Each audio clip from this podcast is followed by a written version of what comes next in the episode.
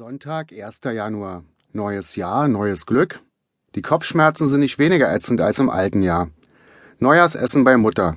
Onkel Kurt, die Stasi-Ratte, will unbedingt anstoßen. Auf das 40. Jahr unserer Republik. Mir ist eh schlecht, da ist es egal, worauf ich trinke. Freitag, 6. Januar. Abends Freunde treffen in der Bräulerbar. Danach noch in den Schmenkel. Da ist Disco und ich lasse mich von der roten Rita angraben. Wir trinken Cola Apricot, bis wir nicht mehr gerade stehen können und gehen irgendwann zu ihr. Als wir im Bett liegen, sagt sie, Boah, du hast ja einen Urs Schauen Pullermann. Nach diesem Spruch ist er zwar immer noch Schau, aber nicht mehr groß. Freitag, 13. Januar. Freitag der 13. Da bin ich immer ganz besonders vorsichtig. Der Morgen fühlt sich aber normal an. Abends noch in den Schmenkel, da spielen Wartburgs für Walter. Die sind ziemlich cool. Ich tanze und hab irgendwann eine Zunge im Ohr die rote Rita. Sie verspricht nie wieder das P-Wort zu sagen. Wir gehen zu ihr und mit einer Flasche Rotwein ins Bett. Fühl mal, wie feucht mein Flansch ist, sagt sie. Treffer. Ich werde nie wieder mit der mitgehen. Sonntag, 15. Januar. Mittags mit Hagen und Oberspree getroffen. Wir gehen in die Clubgaststätte Narva. Haben beide Ragoufin als Einstieg. Er dann Zigeunersteak, ich Steak Champignon. Nach dem Essen machen wir Geschäfte. Ich krieg 10 20er Pack Fotos, eher 100 Mark. Steile Preissteigerung. Beim letzten Mal kostete das noch 75 Mark. Aber für mich lohnt sich das immer noch. Abends mit Marco und Thorsten in den Palast der Republik. Anspruchsvoll Abend.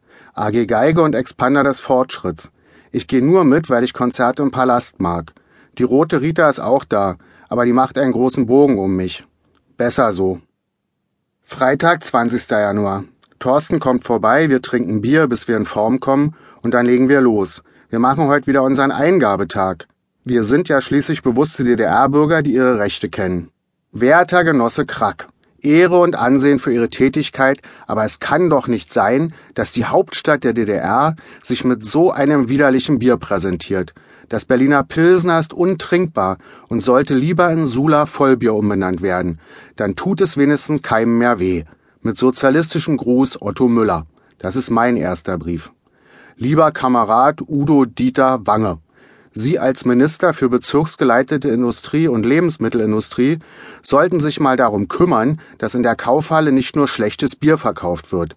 Das kann doch niemand trinken. Da wird man doch zum Nazi, wenn man den Mist säuft. Haha, Schmott. Das ist Thorstens erster Brief.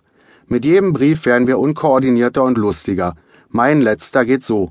Hallo, Herr Verteidigungsminister Heinz Kessler. Wenn ich wirklich zu NVA muss, kack ich jeden Tag in Ihre Hose. Ohne Gruß, Ihr Andreas Ficke. Wir haben 20 Briefe, alle linkshändisch geschrieben, mit alten Briefmarken frankiert, auf Briefpapier aus den 40ern und definitiv nicht nachvollziehbar. Fingerabdrücke? Natürlich nicht. Wir hatten ja Gummihandschuhe an. Boah, ist das geil, das Zeug in den Briefkasten zu werfen. Das wird mal wieder für ordentlich Trubel im Stasi-Zirkus sorgen. Wir fahren noch ins Bärenschaufenster und stürzen da richtig ab. Freitag, 3. Februar. Die dicke Drogerieverkäuferin freut sich über die Schmuddelbilder. Was brauchst du denn, Süßer? fragt sie. Eigentlich nur Kondome, aber Rasierklingen wären auch gut. Sie schiebt mir eine Papiertüte über den Ladentisch. Ist alle drin. Schnackseln willst du nicht? Nee, heute mal ausnahmsweise nicht, sage ich. Sie grinst und richtet ihren großen Busen. Freitag, 10. Februar. Freunde treffen in der Bräulerbar. Thorsten und Kati, Peter, Marco und Dario sind da. André hat Urlaub von der Fahne und ist auch dabei. Ihm geht's nicht gut. Dario auch nicht. Ab Montag muss er bei der Post anfangen, damit er nicht unter den asozialen Paragraphen fällt. Dario würde ich keinen einzigen Brief anvertrauen. Wir gehen noch in den Schmenkel und ich verkuppel André mit Rote Rita. Sonnabend, 11. März. Mit Thorsten in der Kaufhalle getroffen und ordentlich eingekauft. Heute ist wieder unser Eingabetag.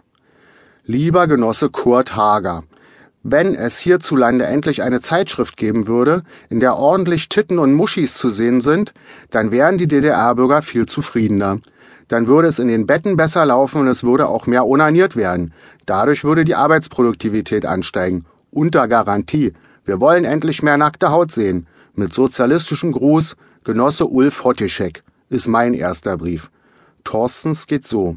Lieber Werner Jarowinski, wann waren Sie eigentlich das letzte Mal in der Kaufhalle? Dit geht ja ja nicht. Gitterboxpaletten mit Klopapier, die Hälfte davon aufgerollt.